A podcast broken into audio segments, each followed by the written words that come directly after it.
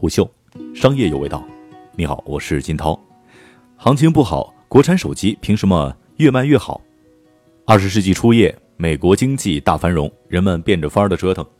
三 M 年轻工程师理查德受命开发一款砂纸，让爱玩的车主们可以更方便的喷涂双色车身。但是这位不听话的工程师却是阳奉阴违，转而研究自认为更有价值的产品。一九二五年，全球第一条遮蔽胶带问世，也是透明胶带的前身。四年之后，一场席卷世界的金融风暴来临，三 M 成了第一家拿出针对性产品并成功度过危机的企业。无数美国人用胶带来修补破损的家具、粘贴摔裂的火鸡蛋，以及所有坏了的却不舍得扔掉的坛坛罐罐。再也没人关心漂亮的双色车身了。当市场突然冰封时，急速凸显出来的市场需求其实是一直都存在的。关键是如何用新产品创造新的价值。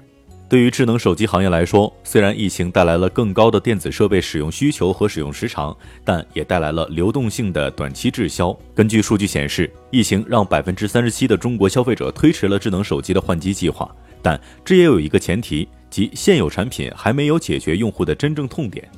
为了应对这次疫情，各行各业各显神通。国产手机行业一面拼营销，一面比拼产品力。即使在国内疫情最严峻的二月、三月，手机厂商仍然分别召开了七场和六场发布会。截止到目前，四月知道排期的也有九场。所有新品几乎清一色的是五 G 手机，没有厂商会放弃四 G 向五 G 切换的窗口期。大家都看好这是一次高端化的契机。这次的新冠疫情放大了持续一年多的消费低迷。去年中国智能手机整体出货量下滑了百分之六点二，今年可能高达百分之十三，Q 一甚至有三成的跌幅。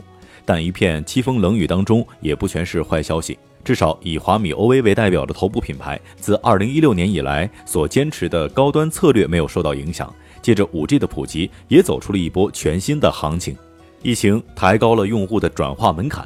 一方面，高收入人群手机的使用场景更加多元化了。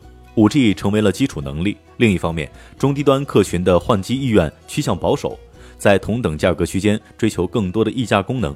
中国广视索福瑞媒介研究全国数据显示，相较2019年春节同期，2020春节总收视率上涨百分之十八点一，人均日收视时长增加三十分钟。电视厂商摩拳擦掌。此外，在线教育、远程办公也刺激了个人电脑的市场复苏。所以，什么样的产品最受欢迎，完全清晰了。既要有五 G 和新技术加持的软硬件，还要有适配各种重度场景的体验优化。把五 G 变成卖点，还需要场景支持。各家厂商开始不断发力，寻找突破点。四月十三号，OPPO S 二发布，并且从 Reno 系列拆分出来，S 成为一条独立的产品线，聚焦游戏场景，打造同时覆盖充电和游戏两个爆点的五 G 超级玩家。有电量恐惧症。给你量产手机当中最快的无线闪充和超级闪充，既要吃鸡又要保命，给你线性马达、四 D 恒冷散热、四 D 震感二点零的极致体验。看视频不想卡顿掉帧，给你双模五 G 加 WiFi 六的双通道。渴望比银河大片还厉害的拍照功能，给你四千八百万的主摄外加一亿像素。在聪明的厂商看来，经营好细分人群，树立好品牌，保持中高端的形象，以口碑和体验巩固营收。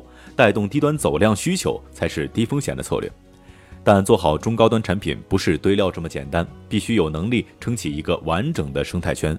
今年的 S 系列的独立体现了 OPPO 对当前的细分市场的观察。首先，手机市场电商市场占比正波动上升，二零一九线上渗透率为百分之二十六。疫情影响之下，线上成为核心的传播以及购买途径。二零二零年预计线上占比将会进一步升高。同时，线上也不仅仅是一个购买的途径，更是一个品牌传播的窗口。对于过去以线下渠道为主的 OPPO，在初步试水之后，面向线上人群的产品将提升对线上人群的覆盖。其次，这些年中高端手机市场成长性良好，5G 带动中高端市场新的增长。随着旗舰产品 Find X 系列的稳定更新以及 S 系列的独立，OPPO 中高端产品线逐步补足，加上 Reno 和 A 系列覆盖不同的价位段和用户，可以说产品线更加清晰和丰富了。疫情更像是一次大考，体现了不同企业的应对能力。有些分散需求，有些调整营销，有些减产限产，有些相对激进，但建立一套稳定的长效机制是一切的前提。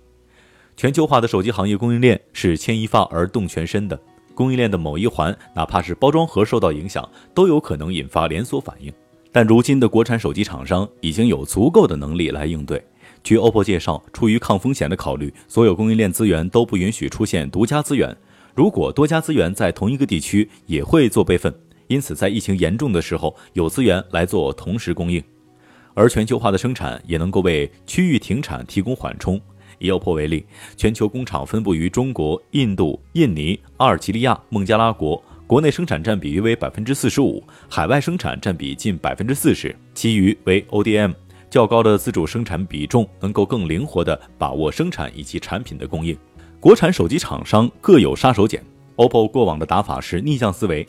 在二零一二年互联网思维赚足眼球的时候，OPPO 买手在低线城市深耕线下布局。到二零一七年，所有手机品牌发现 OV 崛起，开始大举拓展线下的时候，OPPO 又走上了全渠道之路。这背后是微妙的时机把握。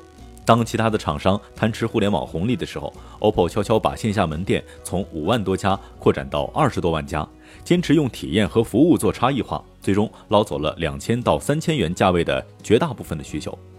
当其他的品牌转而研究这个方法论，OPPO 却有了新的思考。他们发现，第一波换机高潮过去之后，低线城市的换机需求远低于一二线城市，于是迅速转向。